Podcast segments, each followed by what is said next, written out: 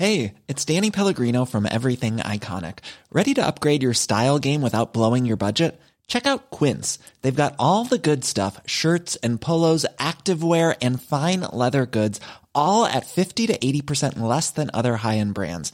And the best part? They're all about safe, ethical, and responsible manufacturing. Get that luxury vibe without the luxury price tag. Hit up quince.com slash upgrade for free shipping and 365 day returns on your next order. That's quince.com slash upgrade. Mes chers camarades, bien le bonjour. Dans quelques jours sera disponible en intégralité un entretien avec Stéphane Genet, un spécialiste de l'espionnage du XVIIIe siècle. On y abordera le thème sous toutes ses coutures, mais avant ça, je vous propose de nous attarder sur un point essentiel qui constitue la base de cette thématique, les espions en eux-mêmes. Qui étaient-ils? Existait-il des professionnels du renseignement à cette époque? Et tout compte fait, c'est quoi un espion? En attendant l'entretien complet, je vous propose de découvrir la réponse à cette question dans cet épisode. Bonne écoute sur Nota Bene. Bon alors du coup ta spécialité comme ça c'est euh, l'espionnage C'est ça oui.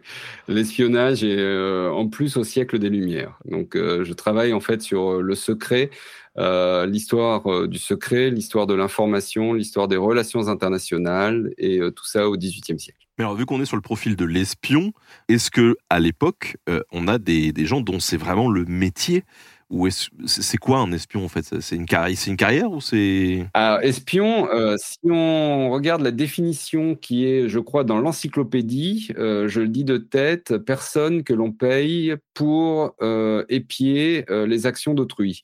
et c'est d'ailleurs art militaire. C'est intéressant, hein, c'est classé dans art militaire.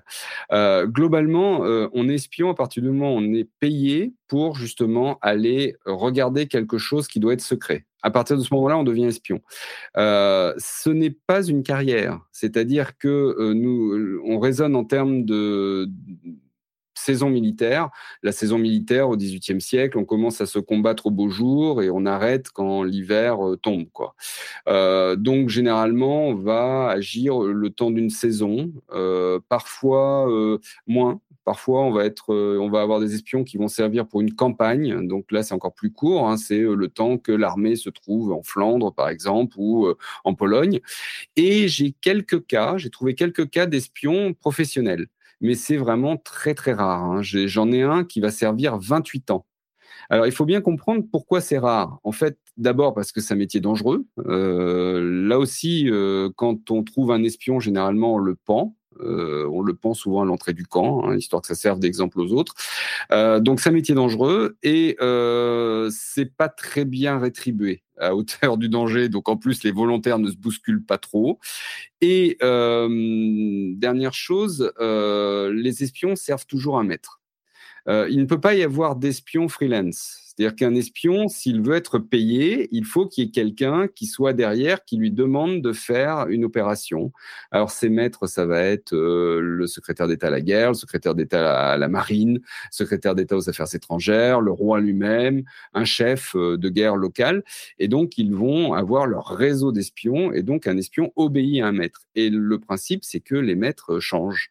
Et donc, c'est très difficile pour un espion de garder en quelque sorte un commanditaire sur le long terme, parce qu'un général qui va être affecté à une zone donnée euh, l'année suivante peut très bien être affecté tout à fait ailleurs. Et donc, l'espion, soit il suit son général, soit bah, il a perdu son commanditaire. Quoi. Et donc, euh, là, par exemple, un, espion auquel je pense, qui s'appelle Simon Louvrier, lui, il va servir en plus avec son, fils, c'est une affaire d'espionnage de père en fils, euh, et euh, ça va durer 28 ans, son affaire, ce qui est extraordinaire. Hein. Il va servir, mais c'est tous les grands noms de l'époque. On le voit servir Maurice de Saxe, on le voit servir Choiseul, on le voit servir euh, vraiment tous les grands ministres.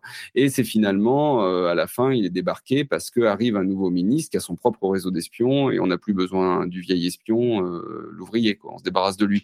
Et d'ailleurs, il finit assez mal, hein, puisque bah, les lettres se multiplient dans lesquelles il dit qu'il est dans la misère, qu'il n'a plus rien pour vivre. Et il rappelle dans ses lettres son passé d'espion. Et c'est comme ça que bah, je l'ai connu, en fait, ce passé-là.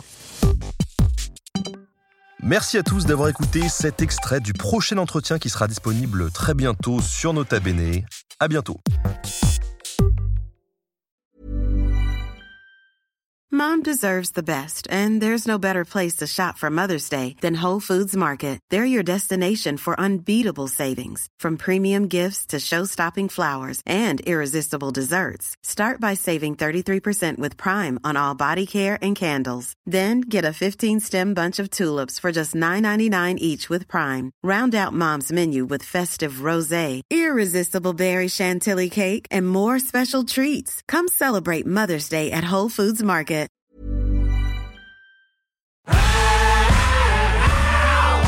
Si vous avez aimé ce podcast, vous aimerez aussi mon autre podcast, Callisto, dans lequel je vous raconte des mythes et des légendes.